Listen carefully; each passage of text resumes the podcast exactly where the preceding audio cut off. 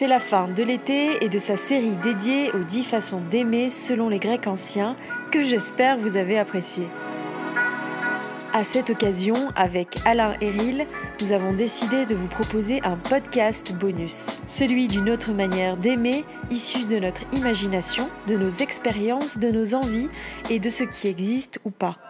Pour l'enregistrement de ce podcast, nous y avons ajouté un peu de piment, un peu de ludique. Pour commencer, nous sommes allés dans un bar et j'ai proposé à Alain, micro en main, d'aller à l'opposé de notre table pour parler de ce fameux degré que pourrait être Euphoria afin que je n'y entende rien et que je ne sois pas influencé par ses propos. Oui, c'est ainsi que nous l'avons nommé, Euphoria. C'était ensuite à mon tour de quitter cette table et d'en parler au micro, loin d'Alain et partager ma vision d'Euphoria. Si Euphoria était une autre manière d'aimer, quelle serait-elle? Si cette forme devait représenter un moment, ça donnerait quoi? Entre fantasmes, ressentis et anecdotes personnelles, nous nous sommes ensuite concertés sur cette même table pour discuter et donner forme à cette euphoria. Et vous, chers auditeurs, je vous invite à jouer à votre tour, à deviner, à imaginer ce que pourrait être euphoria ou bien même nous proposer une autre manière d'aimer. Je vous souhaite une bonne écoute.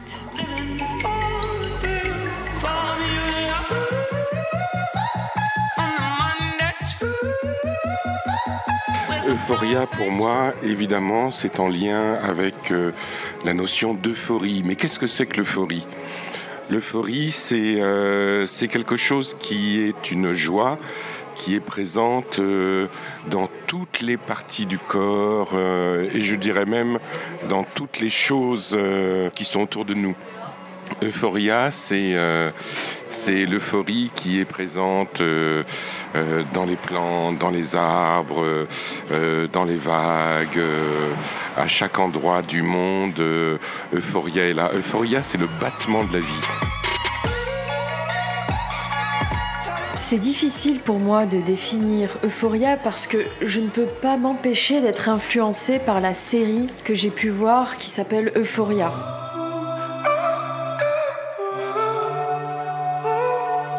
J'imagine Euphoria avec ce côté intense, imprévu, puissant du moment. C'est, je dirais que Euphoria, c'est la respiration qui est présente dans toute chose. Toute chose vivante respire et toute chose vivante respire Euphoria. Si Euphoria était, était quelqu'un, ça serait un corps qui respire, un corps majestueux avec une, une poitrine extrêmement proéminente, euh, voilà, avec un thorax, une cage thoracique euh, extrêmement développée. Je vois un peu cette forme d'amour comme un amour imprévu qui se passe là, comme ça maintenant, dans un bar où vous rencontrez quelqu'un et paf, Euphoria débarque. Vous marchez dans la rue et vous croisez cette personne et paf, Euphoria est là. Vous côtoyez depuis des années en étant amis et puis à un moment donné vous vous regardez et puis paf, vous vous rendez compte que Foria est là. Et puis, Euphoria, c'est de, la, c'est de la volubilité aussi. Euphoria, c'est la joie du verbe, c'est le fait d'aimer chanter, d'aimer parler, d'aimer dire de la poésie. Alors évidemment, on retrouve dans Euphoria des choses qu'il y a dans les autres degrés de l'amour grec, mais qui là trouvent une, une intensité beaucoup plus forte. Et je dirais même, au-delà de l'intensité, c'est une espèce d'évidence.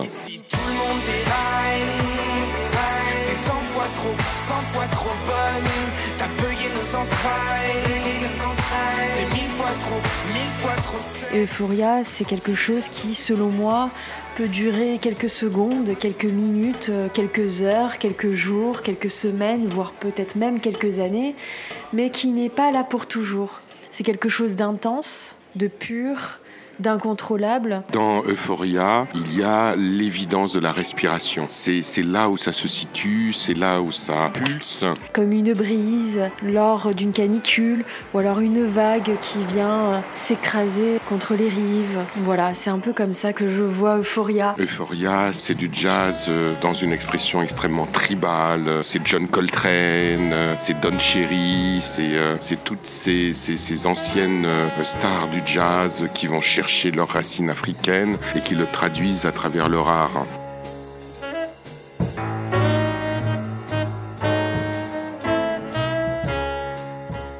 Euphoria avec ce côté euphorique évidemment, puisque quand vous rencontrez quelqu'un, vous êtes totalement euphorique de la rencontre, de la personne, de ce qui peut se passer, des projections que vous en faites, peut-être même de, ce que, oui, vous imaginez.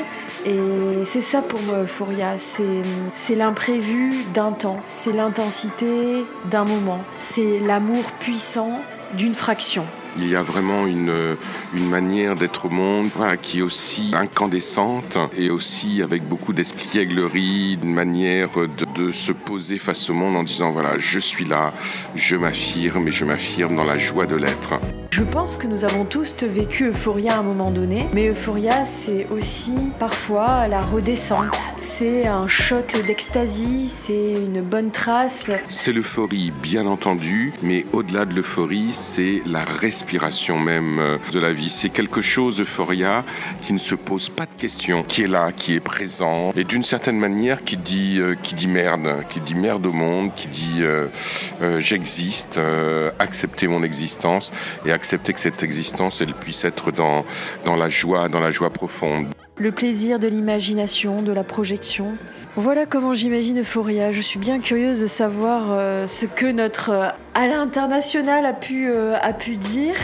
Nous sommes là actuellement sur un rooftop avec une vue magnifique. Nous avons dégusté des petits mocktails avec du bon fromage et ça c'était un moment d'euphorie. L'euphorie à l'idée d'enregistrer ce podcast, voir ce que l'autre pourrait dire, voir ce que nous allons construire dans le cadre de ce podcast. Il y a ce moment d'euphorie. Nous avons vécu d'une certaine manière un moment d'euphorie qui est encore là et qui peut-être redescendra tout doucement. Il y a dans Euphoria des choses dont on a déjà parlé, dans Caris, dans Agapé, mais là, qui se font avec une plus grande désinvolture. Il y a de l'anarchie dans Euphoria. Il y a de l'anarchie dans le sens, euh, les règles sont tellement intégrées qu'elles n'existent plus. J'étais dans l'euphorie à l'idée de savoir ce que toi tu aurais pu dire et dans l'euphorie de ce que nous allons pouvoir euh, proposer euh, d'Euphoria. Et Si je devais définir Euphoria, euh, je parlerais d'un instant, d'un moment, d'une rencontre. Euphoria pour moi c'est la rencontre. Ah, oui, oui, oui, j'aime beaucoup l'idée de la rencontre hein, et, et de, la, et de la question de l'instant. C'est c'est une rencontre, euh, Euphoria, c'est une rencontre miraculeuse. C'est une rencontre euh, où il y a de l'inattendu. Tu, tu pensais pas que ça allait se passer comme ça avec cette personne-là. Tu vois, il y a... Je crois que j'ai beaucoup utilisé le terme d'évidence euh, auparavant, mais là, le terme d'évidence avec Euphoria, il est encore plus fort. Tu vois, il y a une évidence, mais une évidence que qu'on n'avait pas prévue. Il y a un mot que j'aime beaucoup, euh, ça tu le sais, c'est le mot sérendipité. Ouais, et, et Euphoria, c'est de la sérendipité. Ah. C'est-à-dire que Euphoria, la, la définition de sérendipité, c'est c'est trouver quelque chose qu'on ne savait pas qu'on était venu chercher. Et je pense que Euphoria, c'est ça, parce que tout d'un coup, ça te met dans un rapport au monde qui est un rapport euh, complètement, euh, oui, miraculeux, étonnant. euh, et donc, ça te, ça te met tout de suite dans l'instant présent, tout de suite dans la qualité de l'instant présent. Ah, Et ouais, ouais, je, je participe complètement à l'idée de la rencontre, Ouais. la rencontre et de l'instant. En décrivant Euphoria, je me suis dit qu'à un moment donné, il pouvait y avoir une chute. C'est un peu comme, euh, j'imagine Euphoria comme, euh, comme une prise d'extasie. Il y a une montée, tu touches le summum, et puis après, euh, possiblement, il y a une redescente. Euh, positive ou négative, peu importe, mais elle ne dure pas dans le temps. L'euphorie d'une vie entière, je n'en ai jamais entendu parler. Hmm. Non, mais là encore, je te rejoins parce que je pense que l'avantage de la descente, je vais dire une évidence, mais l'avantage de la descente, c'est qu'il y a de la montée. Donc euh, tu descends parce que tu es monté. Et, la descente, elle se fait pas avec du regret ou du remords, c'est simplement le fonctionnement naturel des choses. Tu es monté très haut, ben, tu acceptes de redescendre ensuite. Mais tu redescends avec, la marque, avec l'empreinte des sommets que tu as, que tu as pu toucher.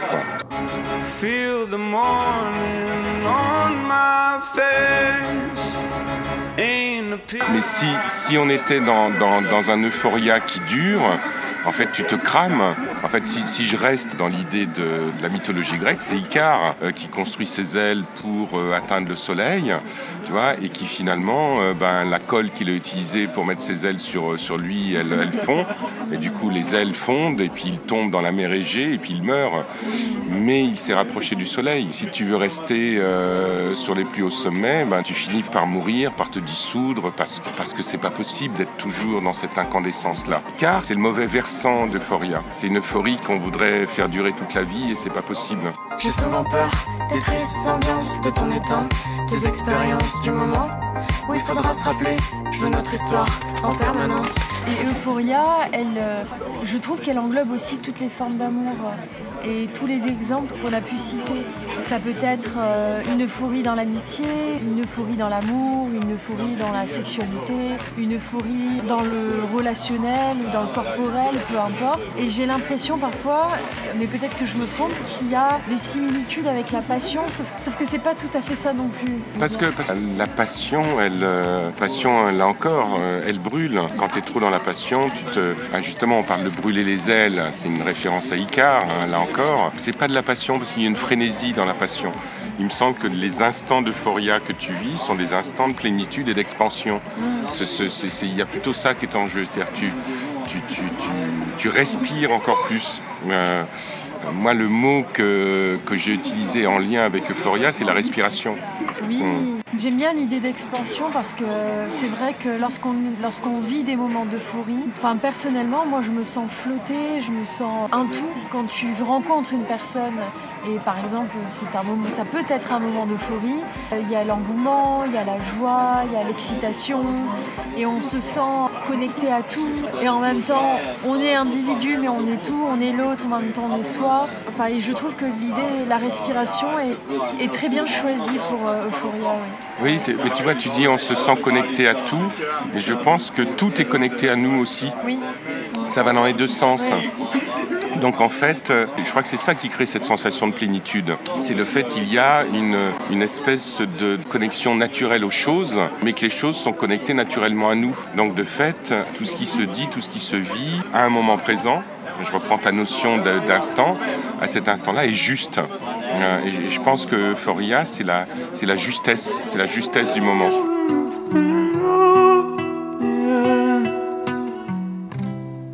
Quand on est dans un moment parfait. Et dans ce moment parfait, il y a quelque chose qui ne peut pas durer tout le temps. On ne peut pas être tout le temps dans un moment parfait. Sinon, euh, ben, ce moment parfait, il disparaît. Le principe même de la perfection, c'est qu'il y a du banal. Donc, euh, Euphoria, c'est tout ce qui n'est pas banal, mais en même temps, c'est quelque chose qui, euh, qui, je reviens à la sérendipité, c'est quelque chose qui se trouve euh, et, et on ne savait pas que c'était ça qu'on était venu chercher. Donc, il y a, tout d'un coup, il y a une espèce de magie de l'instant qui est là euh, et qui est, euh, qui est très forte, très belle, euh, bien entendu. Je,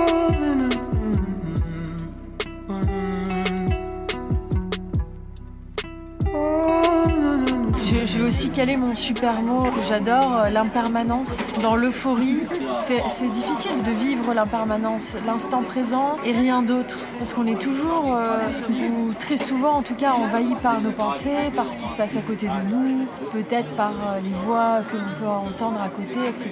Vu que là actuellement nous sommes dans un bar et qu'il y a du monde autour, là quand nous parlons, nous rentrons dans notre bulle, mais en même temps, une fois qu'on en sort, on se rend compte qu'il y a tout un tas de choses. Le merveilleux coucher de soleil qu'il y a là, par exemple, tout ça fait que on est dans l'instant présent, mais en même temps, on peut être rappelé par un appel sur notre téléphone, par le barman qui va venir nous proposer à boire, etc.. Et du coup, je trouve que euh, l'euphorie, c'est aussi l'instant présent, dans son moment le plus pur, où on est là et juste là. Je voulais savoir si, si on pouvait considérer qu'il y avait de l'adrénaline dans l'euphorie. Ah oui, il y a de l'adrénaline. Il y a de l'adrénaline, mais euh, je dirais dans le sens positif de l'adrénaline. L'adrénaline, c'est euh, c'est une hormone que l'on sécrète quand on se sent menacé, par exemple.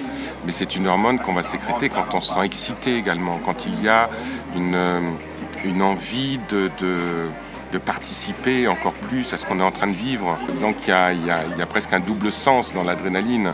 Euh, se défendre, mais en même temps participer. Et Euphoria, c'est ça, c'est de la participation. C'est-à-dire que quand on a l'impression d'être, de faire partie du tout, on participe au tout. Et le tout participe à ce que nous sommes. Donc et c'est là aussi qu'on va retrouver la question de la respiration. Parce que respirer, c'est euh, voilà, j'inspire, je prends et, j'expulse l'air, je donne. C'est prendre, donner, recevoir. C'est le cycle de la vie, Euphoria. le moment d'euphorie est un moment qui est tellement particulier que c'est peut-être un moment où on, respire de la façon la plus, la plus profonde, la plus juste, la, la plus humaine. Je pense que Euphoria, je ne sais pas si ça se vit à plusieurs euh, Euphoria.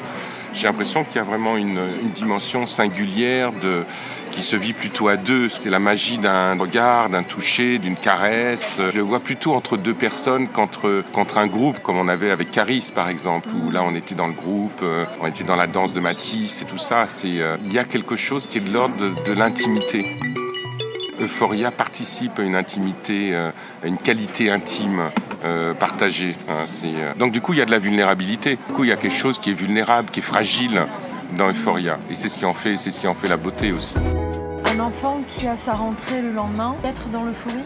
Ah oui, oui, oui, euh, parce que parce qu'il ne sait pas ce qu'il va trouver, parce qu'en même temps il, euh, il est excité, donc il y a de l'adrénaline pour reprendre euh, prendre ce terme, parce qu'il va il va à la découverte. C'est la joie de rencontrer de l'inconnu et donc de se rencontrer soi-même dans l'inconnu, donc de rencontrer une dimension inconnue de soi. tout ça participe Euphoria à mon avis.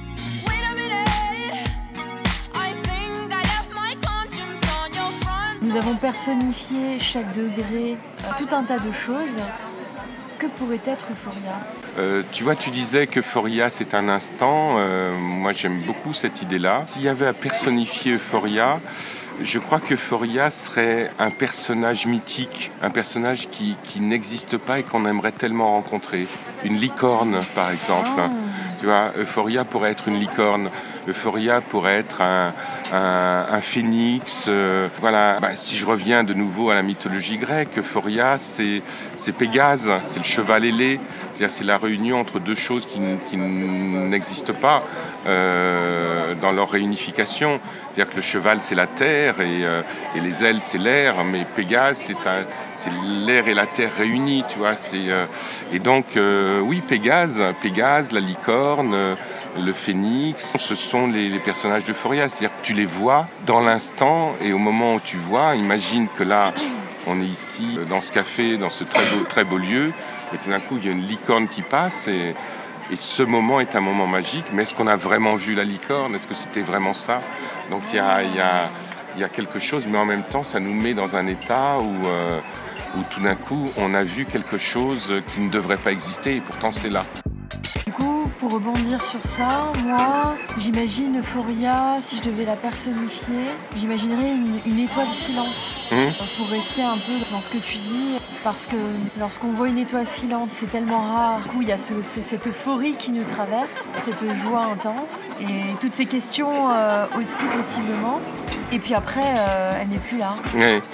Avons-nous vraiment vu une étoile filante Tout passer à fait, bah, Je suppose que comme moi, tu as dû passer des, soirées, des nuits à la mi-août à, observer si les étoiles filantes vont arriver. Et puis, euh, dès qu'on en voit une, effectivement, il y a, un côté euh, qui, est, de l'ordre du miracle, tu vois. C'est, et, et oui, oui, mais l'étoile filante, c'est de la même nature que la licorne. C'est ça, ça n'existe pas et ça existe, c'est, euh, mais c'est tellement fugace, euh, c'est tellement rapide que justement c'est cette fugacité-là qui en fait la beauté.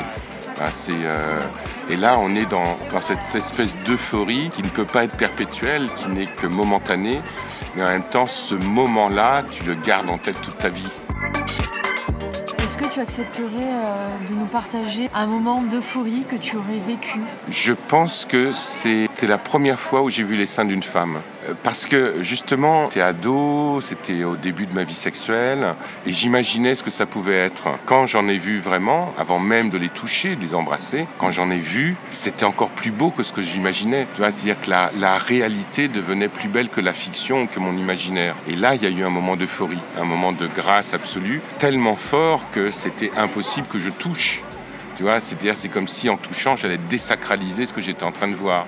Vois, et, euh, et, la, beauté de cette poitrine-là, tu vois, en t'en parlant, j'ai encore les images qui reviennent.